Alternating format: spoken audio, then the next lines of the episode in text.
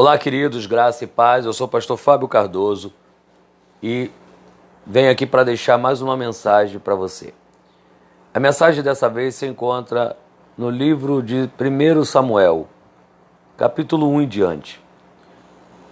Narra a história de um homem chamado Eucana, casado com duas mulheres, uma chamada Penina e a outra chamada Ana, sendo que Penina consegue gerar filhos e tem filhos. Ana, por sua vez, ela não consegue gerar por ser estéria. Penina faz questão de jogar para Ana, para lembrar a Ana, para trazer à memória de Ana a sua incapacidade de gerar filhos. E também começa a persuadir ela com palavras dizendo que ela é mais amada por Eucana do que a própria Ana. E Ana, por sua vez, se entristece, chora muito, fica muito triste. Uma vez por ano, essa família tem o hábito de subir ao Templo de Jerusalém para apresentar ao Senhor a sua oferta. E todas as vezes a, Bíblia fala que Eucana faz questão de dar uma parte generosa para Ana, para suprir a sua ausência de filho. Em contrapartida, Ana, ela entra no templo e por ser lembrada por Penina que não pode gerar filhos, ela entra no templo dizendo para Deus: "Eu quero um filho". Eu quero também mostrar que eu posso gerar filho. Eu quero também mostrar que eu também posso gerar alegria dentro da minha casa através dos meus filhos. E todas as vezes que ela orava nessa proporção, nada acontecia. Porque afinal de contas, Deus ele não é um Deus de vingança. Ele não quer te dar nada para que você venha mostrar para as pessoas. Na verdade, ele quer te dar coisas para que você possa compartilhar com pessoas. Na verdade, Deus quer te dar algo que seja recurso também para outras pessoas. Então, se o que você pede hoje é o intuito para mostrar para alguém, se o que você pede hoje é no intuito de ferir alguém ou de mostrar que também você pode ter, acredito eu que você terá uma dificuldade muito grande de alcançar isso que você pede. Porque o intuito de Deus é que você seja um abençoador. E a Bíblia diz que naquela ocasião Ana subiu ao templo, após ofertar, oferecer sacrifício, todos já, está, já tinham comido, já tinham é, é, feito a sua refeição, ela sobe ao templo e ela vai chorar. E ela vai chorar com Deus as suas dores. E ela começa a fazer uma oração numa proporção diferente.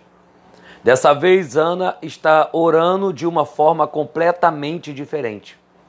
Tão diferente que dessa vez ela chamou a atenção do sacerdote Eli, que estava na porta do templo.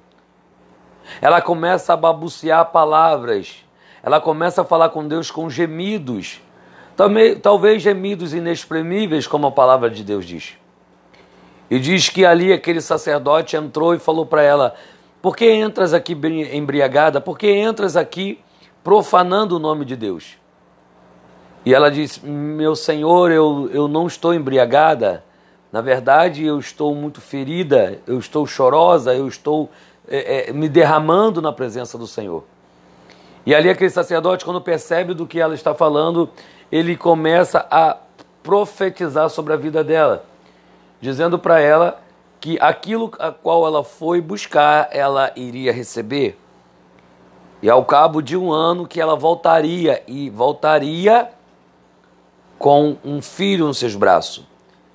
Naquele momento ela faz um voto, e o voto que ela tem com Deus é que se ela recebesse um filho, ela devolveria o filho ao altar.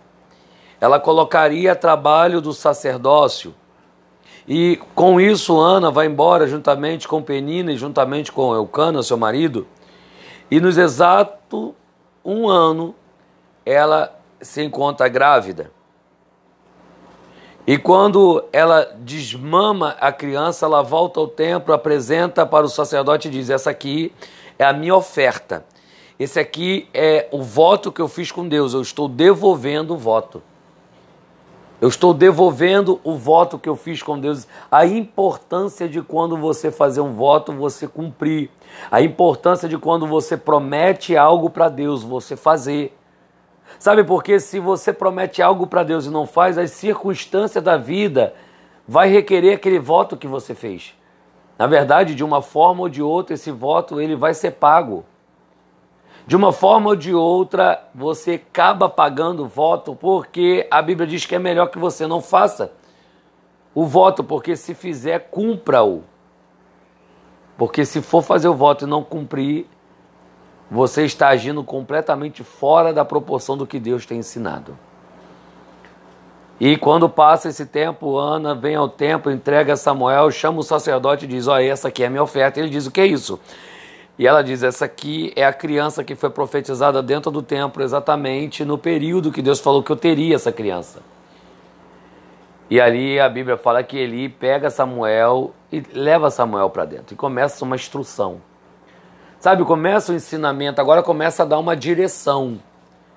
A Bíblia diz que naquele tempo, Ofni e Finés, que eram os filhos de Eli, eles viviam uma vida de qualquer jeito. Eles viviam uma vida fora de um padrão bíblico. Dizia que eles cometiam todos os tipos, todo tipo de pecado que não deveria se cometer. Claro que todos os pecados não, deveria, não devem se cometer, mas ali eles estavam profanando o templo do Senhor. E ali Deus começa a rejeitar a casa de Eli. Agora Deus começa a rejeitar a descendência de Eli. Samuel está sendo destruído e a Bíblia diz que Samuel cresce em conhecimento e em graça. Em conhecimento, em graça, em estatura. Agora Samuel começa a se desenvolver. Samuel dorme próximo à arca da aliança. Samuel agora é um servo do sacerdote Eli. E de repente, um belo dia, na verdade, uma bela noite, enquanto Eli se levanta para ir para ir para alguma direção do templo, e no meio daquele se retirar dele, a Bíblia fala que uma voz entra sobre o quarto, sobre aonde Samuel está, e uma voz começa a falar com Samuel, Samuel, Samuel. E Samuel responde: Já estou indo.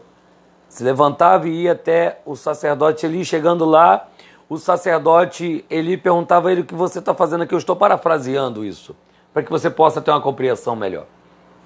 O que você está fazendo aqui? Ele falou: O senhor me chamou? Ele falou: Não, no momento nenhum, eu chamei, volte a dormir. E isso acontece várias vezes. Quando acontece a terceira vez, ele percebe que Deus está querendo falar com Samuel. E ele diz: Samuel, quando você ouvir essa voz, você diz assim: Senhor, eis-me aqui, fala, porque o teu servo ouve. E assim que Samuel volta para o seu quarto e ele se deita, a voz entra e fala com ele.